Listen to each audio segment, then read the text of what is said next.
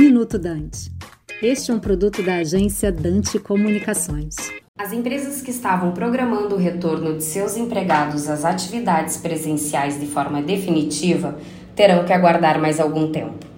Com a alta transmissibilidade da variante Omicron e a alta taxa de infectados pela influenza, muitas empresas terão que deixar pelo menos parte dos trabalhadores em regime remoto como forma de contenção da transmissão, sob pena de ter muitos empregados afastados do trabalho ao mesmo tempo.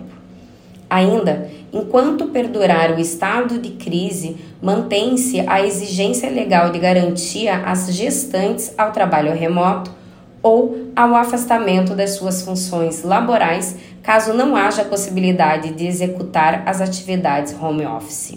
O importante é que as empresas continuem a adotar as medidas sanitárias com o objetivo de garantir segurança à saúde dos trabalhadores. Seguem de extrema relevância a adoção das precauções que já vêm sendo aplicadas desde o início da pandemia, tais como o distanciamento, o uso de máscara eficiente e a utilização do álcool em gel.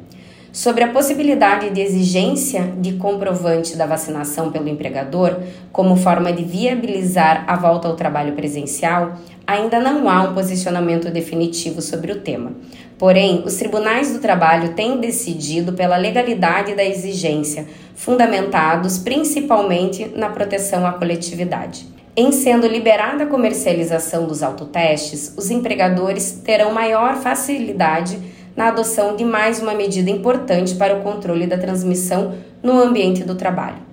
A sugestão é que as empresas tenham bom senso ao administrar as escalas e mantenham-se informadas sobre a saúde de seus trabalhadores, programando um retorno presencial com parcimônia e segurança, com o objetivo de encurtar esse momento difícil para todos.